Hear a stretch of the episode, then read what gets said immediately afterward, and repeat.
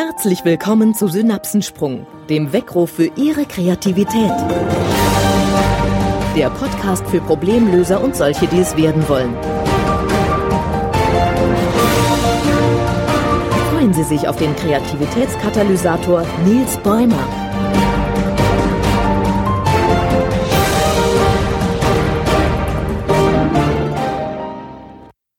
Was bisher geschah.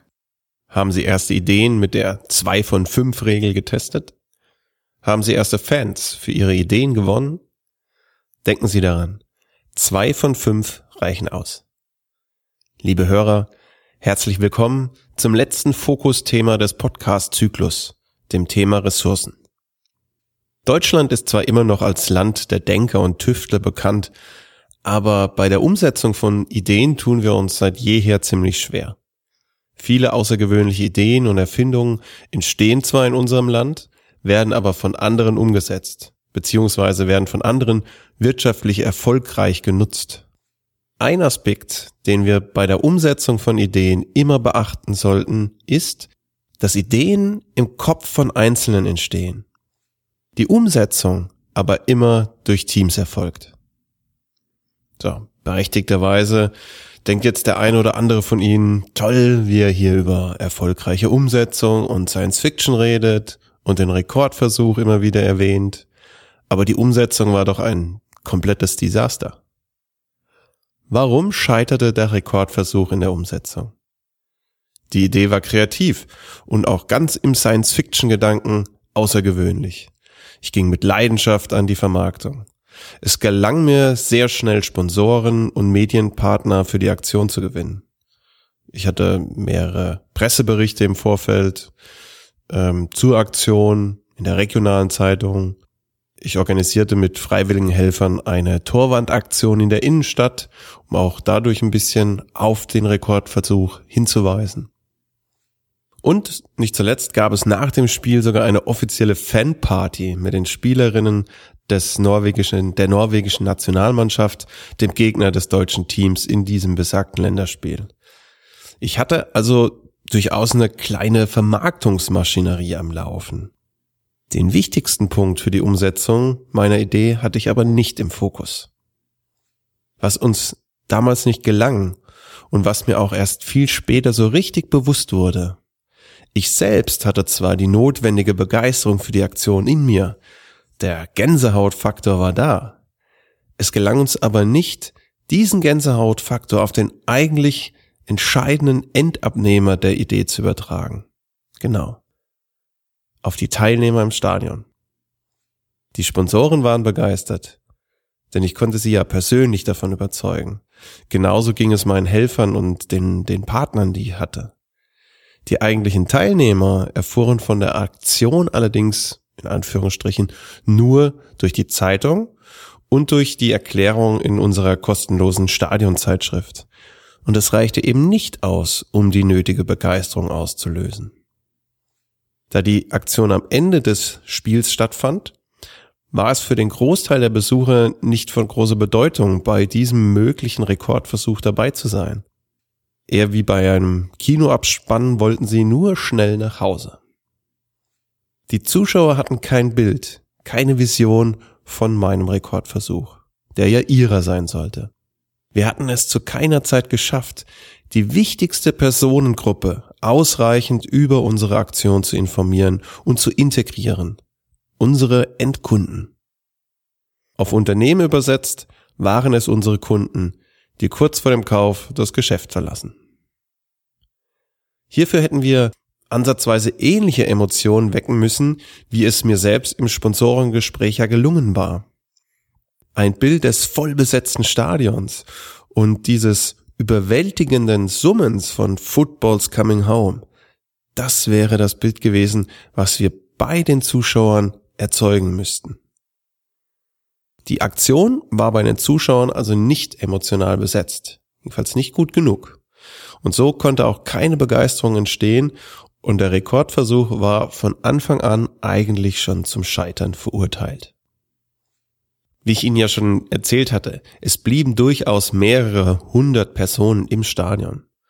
Einige davon konnten wahrscheinlich nur nicht schnell genug fliehen. Die meisten blieben wohl aber, weil sie mich oder einen der anderen Helfer persönlich kannten. Und für diese Menschen hatte die Aktion eine emotionale Verknüpfung. Und darum blieben sie auch wie selbstverständlich im Stadion. Was ich damals noch nicht verstanden hatte, begreife ich heute als eine der wesentlichsten Grundvoraussetzungen zur erfolgreichen Umsetzung von Ideen. In der Ideenphase reicht es aus, wenn wir selbst und unser enges Umfeld von einer Idee begeistert sind. Dann können wir im Science-Fiction-Modus uns wohlfühlen und die Leidenschaft für die eigene Idee pflegen. Wenn eine Idee aber erfolgreich auf dem Markt soll, müssen wir den Endkunden, den Abnehmer ebenso mit unserer Begeisterung anstecken. Egal ob persönlich, durch Mundpropaganda, durch den Einsatz von Social Media, ob mit klassischer Werbung oder was auch immer. Hierfür sind eine eigene Strategie und meistens Umsetzungsteams notwendig. Wie schon einige Male gesagt, unterscheidet sich ja die Phase der Ideengenerierung und die Phase der Umsetzung ziemlich grundlegend. Natürlich ist auch in der Umsetzungsphase noch Kreativität gefragt. Im Gegensatz zum Science-Fiction-Gedanke geht es jetzt aber um das Wie. Wie kann ich meine Idee auf den Markt bringen? Und wichtig, wie schaffe ich es, die Begeisterung, die in meiner Idee, in meinem Produkt steckt, auf den Abnehmer zu übertragen? Ein Blick zum Rekordversuch zurück. Was hätten wir denn tun können, um alle Zuschauer aktiv teilnehmen und dann diese 5500 Kämme gemeinsam summen zu lassen? Nun, eine Möglichkeit. Die Aktion hätte in der Halbzeitpause stattfinden müssen. Zwar wäre dadurch der emotionale Funke vielleicht auch nicht übergesprungen, aber die Zuschauer hätten nicht fliehen können. Und durch eine gute Anmoderation wären wahrscheinlich in den Rekordversuch wesentlich mehr Menschen einbezogen worden. Die Möglichkeit wurde aber durch die wesentlich größere Entscheidungsmacht des Fernsehens verhindert. Wir hätten für diese Lösung daher mehr Entscheidungsgewalt benötigt. Möglichkeit zwei: Der Rekordversuch hätte emotional so belegt werden müssen, dass er für jeden Teilnehmer eine stärkere Bedeutung erhält. Wir hätten beispielsweise anbieten können, dass alle Teilnehmer im Anschluss an den Rekordversuch eine Urkunde bekommen. Etwas, das nachhaltig an die Aktion erinnert. Wir hätten im Radio das Lied bereits ein oder zweimal einsummen können, um so auch ein Bild beim Zuschauer entstehen zu lassen. Es wäre also eine größere Medienpräsenz notwendig gewesen und wir hätten mehr Marketing benötigt. Eine dritte Möglichkeit, vor und während des Spiels hätten sich Helfer unter das Publikum mischen können, um das Kammblasen mit den Zuschauern in der Pause oder ja während Spielunterbrechungen zu üben und dann auch immer wieder auf die Aktion und ihre Bedeutung hinweisen zu können. Hierzu hätten wir wesentlich mehr Helfer benötigt. Möglichkeit 4. Wir hätten den Rekordversuch mit einer anderen Aktion koppeln können und dadurch emotional aufladen. Beispielsweise mit dem Versprechen, Trikots für Jugendmannschaften aus Bayreuth zu spenden, wenn der Rekordversuch gelingt. Die Emotionen, die wir gebraucht hätten, wären daher durch den Zusatznutzen geweckt worden und dann auf den Rekordversuch übertragen worden. Dafür hätten wir mehr Geldmittel oder Sponsoren gebraucht. Sie hören also, es hätte viele Möglichkeiten gegeben, die Aktion erfolgreicher umzusetzen beziehungsweise die Chancen auf die erfolgreiche Umsetzung zu erhöhen. Vielleicht fallen Ihnen ja selbst auch noch einige weitere ein. Aber alle diese Möglichkeiten benötigen mehr Ressourcen. Mehr Geld, mehr Entscheidungsmacht, mehr Helfer oder mehr Medienresonanz. Diese Erkenntnis auf den Unternehmensalltag zu übertragen, ist ein ganz entscheidender Faktor, ob aus Ideen von Mitarbeitern irgendwann auch Innovationen entstehen. Denn die eigentliche Aufgabe von Unternehmen im Kreativprozess liegt in der Bereitstellung von ausreichend Ressourcen und in der Entwicklung einer geeigneten Umsetzungsstrategie. Unternehmen müssen Mitarbeiter also nicht kreativer machen. Wie soll diese Kreativierung auch gelingen? Unternehmen brauchen Mitarbeitern nur die Freiheit zu geben, im Science-Fiction-Modus zu denken und zu arbeiten. Sie sollten die passende Umgebung stellen, in der Begeisterung und Leidenschaft für Ideen gefördert wird. Wenn sich dann eine Idee zeigt, in der ausreichend Emotion und Leidenschaft steckt, ist es die Aufgabe des Unternehmens, ausreichend Ressourcen zu stellen, um diese Leidenschaft bis zum Endkunden zu transportieren. Hierfür gibt es unterschiedliche Wege, Instrumente und Maßnahmen, von denen viele erfolgreich sein können. Manchmal gelingt es ganze Marken emotional aufzuladen, wie es bei Apple der Fall ist. Oder sogenannte Hidden Champions beherrschen dagegen die perfekte Ansprache eines sehr speziellen und meistens kleinen Kundensegmentes. Welche Strategie zu welchen Ideen und Kunden passt, genau das ist die große Frage, die es für jedes erfolgreiche Unternehmen zu klären gilt. Dabei kann niemand sicher sagen, welche Maßnahme zum Erfolg führt. Eine wichtige Voraussetzung liegt aber schon in der richtigen Ansprache. Ich nenne das die richtige Musik für Unternehmen und Mitarbeiter. Eine kleine Geschichte dazu. Meine Freundin tanzte jahrelang semi-professionell im Verein und zwar in einer Standardformation. Und als ich einmal bei einer Generalprobe vor einem Turnier zusah, da war ich von der Technik und der Synchronität schon ziemlich beeindruckt aber Begeisterung entstand nicht bei mir. Irgendetwas hat mir gefehlt. Der Trainer saß auch am Rand, sah der Gruppe zu und schien ebenfalls nicht restlos begeistert. Und ich habe ihn damals gefragt, was ihn denn an der Ausführung jetzt störe. Und er hat gesagt, technisch sind sie perfekt.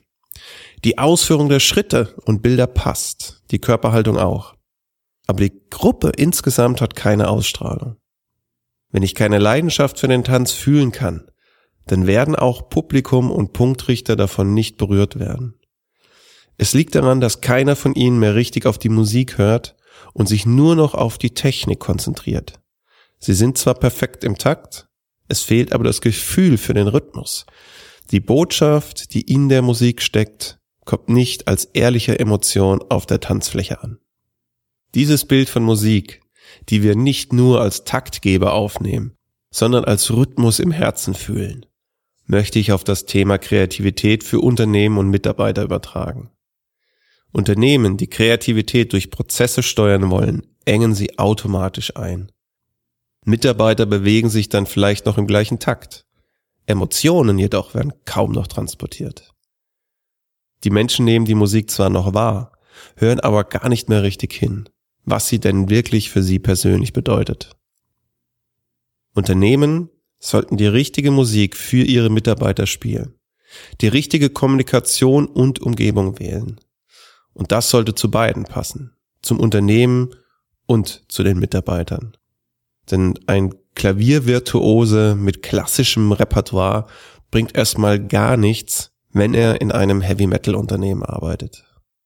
Es gilt die richtige Balance zwischen vorgegebener Choreografie und ausreichendem Raum zur Improvisation zu finden. Der Takt der Musik gibt automatisch vor, wie Teams zusammen agieren können. Dabei bleibt aber immer noch ausreichend Freiraum für die eigene Darstellung der Musik und vor allem den Ausdruck von Emotionen. So. Sollten Sie jetzt das Radio lauter drehen? Gerne, wenn Sie wollen und mögen, was gespielt wird. Die Musik eines Unternehmens ist für mich ein Bild für seine Werte und seine Kultur. Und beides sollte sich mit der Zeit entfalten und aus dem Inneren heraus entstehen. Werte und Kultur eines Unternehmens können wie Musik Kraft und Emotionen transportieren und fühlbar machen. Und es muss die richtige Musik sein, denn wenn es die falsche ist, bringt es nichts, sie lauter zu stellen. Werte geben gewissermaßen den Takt vor, der in einem Unternehmen herrscht und an dem sich Mitarbeiter auch orientieren können.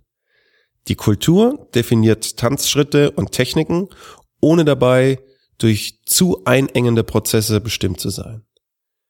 Es wird ein kreativer Freiraum geschaffen, der in der Umsetzungsphase trotzdem genügend Leitplanken zur Orientierung gibt und dann die benötigten Ressourcen zur Umsetzung bereitstellt. Wenn Kultur und Werte eines Unternehmens wahrhaft gelebt werden, dann spielt die richtige Musik, die von Mitarbeitern im Inneren wahrgenommen wird. Und so können aus kreativen Ideen irgendwann auch Innovationen entstehen. Kurz zusammengefasst. Wenn Sie eine wirklich kreative Ideensuche anstoßen wollen, dann suchen Sie den Science-Fiction-Modus. Blenden Sie die Frage nach der Umsetzung, nach dem Wie in dieser Phase aus. Ideen, die Sie dadurch finden, sollten zuallererst die GF-Prüfung bestehen. Löst die Idee bei Ihnen selbst genug Begeisterung und Leidenschaft aus, um auch langfristig als Energielieferant zu dienen? Gibt es den Gänsehautfaktor? Und nur wenn Sie diese Frage mit einem Ja beantworten, gibt Ihnen die Idee auch die notwendige Kraft, um sich später möglichen Kritikern zum Trotz durchsetzen zu können. Wenn Sie dann mit ausreichend Leidenschaft an die erfolgreiche Umsetzung gehen, erweitern Sie Ihre Sichtweise. Die Begeisterung und Emotionen, die hinter einer Idee stecken, müssen bis zum Endkunden transportiert werden, damit sie langfristig Erfolg erzeugen können. Um diesen Transfer zu schaffen, benötigen wir fast immer Teams und weitere Ressourcen. Und das ist die Hauptaufgabe von Unternehmen im kreativen Prozess. Wir nähern uns sehr schnell dem Ende des Podcast-Zyklus und dann liegt ein Jahr gemeinsames Podcasten hinter uns. Und ich bin noch nicht ganz sicher, wie und auf welche Weise ich den Podcast fortsetzen werde. Für die übernächste Folge können Sie mir noch Vorschläge schreiben und zum Ende in Folge 26 gibt es dann eine abschließende Zusammenfassung und einen Ausblick auf kommende Aktionen. Ich lasse daher jetzt schon einmal das Angebot App gegen Bewertung bei iTunes aufleben. Schreiben Sie eine Bewertung bei iTunes für den Podcast und gerne sende ich Ihnen einen kostenlosen Nutzungscode für meine App Kreativität 41 zu. Wie immer leider nur für iOS-Geräte nutzbar. Und wenn Sie nicht verpassen wollen, wie es weitergeht, dann melden Sie sich zum Toolsletter an und bleiben auch bei allen kommenden Aktionen auf dem Laufenden. Das ist am einfachsten direkt unter www.nils-bäumer.de slash podcast möglich. Nächste Woche erwartet Sie die letzte Übungsfolge des Podcast-Zyklus. Diesmal zum Thema Ressourcen und Umsetzung. Liebe Hörer, mögen immer ausreichend Ressourcen zur Umsetzung Ihrer Ideen mit Ihnen sein. Das war Synapsensprung, der Weckruf für Ihre Kreativität. Wir freuen uns, wenn Sie Ihre Synapsen auch in der nächsten Woche wieder auf unserer Frequenz springen lassen.